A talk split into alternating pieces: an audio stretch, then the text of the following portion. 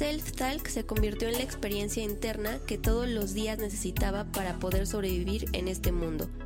Acompáñame y descubre conmigo temas de tu interés, mis experiencias, las de amigos, expertos y comienza a desenredar tus dudas.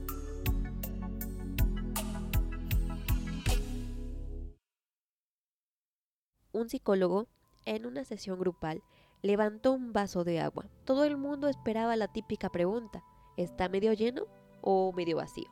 Sin embargo, preguntó, ¿cuánto pesa este vaso? Las respuestas variaron entre 200 y 250 gramos. El psicólogo respondió, el peso absoluto no es importante, depende de cuánto tiempo lo sostengo. Si lo sostengo un minuto, no es problema. Si lo sostengo una hora, me dolerá el brazo. Si lo sostengo un día, mi brazo se entumecerá y paralizará. El peso del vaso no cambia, es siempre el mismo, pero cuanto más tiempo lo sujeto, más pesado y más difícil de soportar se vuelve. Las preocupaciones, los pensamientos negativos, los rencores y el resentimiento son como un vaso de agua. Si piensas en ello un rato, no pasa nada. Si piensas en ello todo el día, empieza a doler. Y si piensas en ello toda la semana, acabarás sintiéndote paralizado e incapaz de hacer nada.